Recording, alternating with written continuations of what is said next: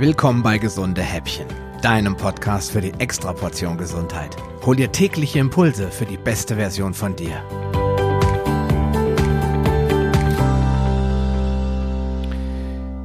Wir machen uns alle zu wenig Gedanken über Nahrung, sind immer nur darauf fixiert, was Essen in uns auslöst.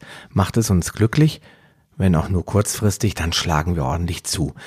Lässt es uns den Alltag vergessen und bringt es uns auf andere Gedanken, dann finden wir es toll und wollen immer mehr davon. Aber was ist eigentlich die Definition von Nahrung?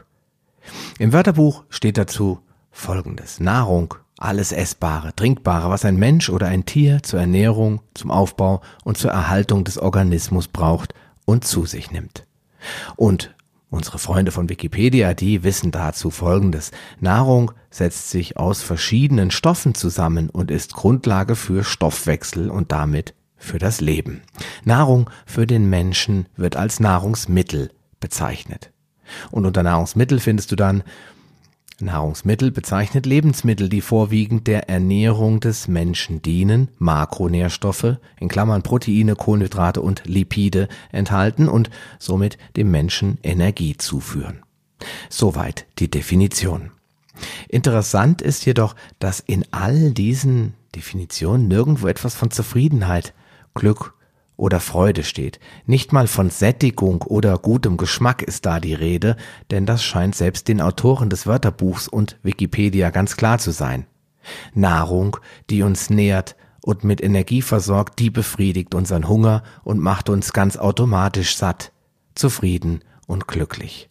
Dafür bedarf es weder Geschmacksverstärkern noch Aromen und schon gar nicht Zucker. Dennoch enthalten nahezu alle käuflichen Nahrungsmittel, vor allem die verpackten, jede Menge Zucker und Unmengen von Stoffen, die da eigentlich nicht hingehören. Hast du dich noch nie gefragt, warum das so ist? Wenn doch die eigentliche Aufgabe von Nahrung darin besteht, uns zu ernähren und unseren Stoffwechsel aufrechtzuerhalten, damit unser Körper leben und gedeihen kann? Für mich ist die Sache klar. Denn es gibt einfach zu viele Produkte am Markt und jeder will die seinigen verkaufen. Also muss man nicht nur kostengünstig produzieren, sondern auch dafür sorgen, dass das Zeug gut schmeckt und die Menschen immer mehr davon essen wollen. Sie sollen also zu Abonnenten werden. Damit das gelingt, muss man außerdem den Eindruck von Gesundheit, Einfachheit und Coolness erwecken. Alle trinken gerne Zero Coke und knabbern Chio Chips. Da kann und will ich nicht außen vor bleiben, oder? Hast du schon mal versucht, eisern auf Junkfood oder Alkohol zu verzichten, wenn um dich herum alle knabbern und trinken? Das ist schon ziemlich hart und es kann auch ganz schnell ausarten. Nicht selten wird man richtig gehend ausgegrenzt. Warum eigentlich?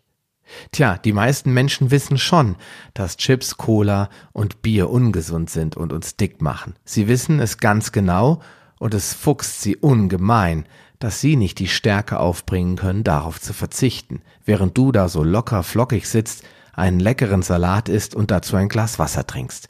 Ich kann dir aus eigener Erfahrung sagen, dass es besonders bei Kindern ein Riesenthema ist. Denn schließlich essen alle Schokolade, Gummibärchen, Chips und Eis und trinken Fanta und Spreit.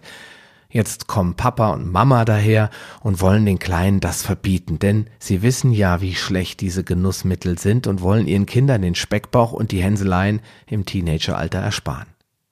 Es bleibt also nur eine Möglichkeit, und zwar eine offene, kindgerechte Unterhaltung, bei der den Kleinen erklärt wird, dass die Aufgabe von Nahrung eine andere ist und dass man alles andere abseits davon nicht zum Leben braucht.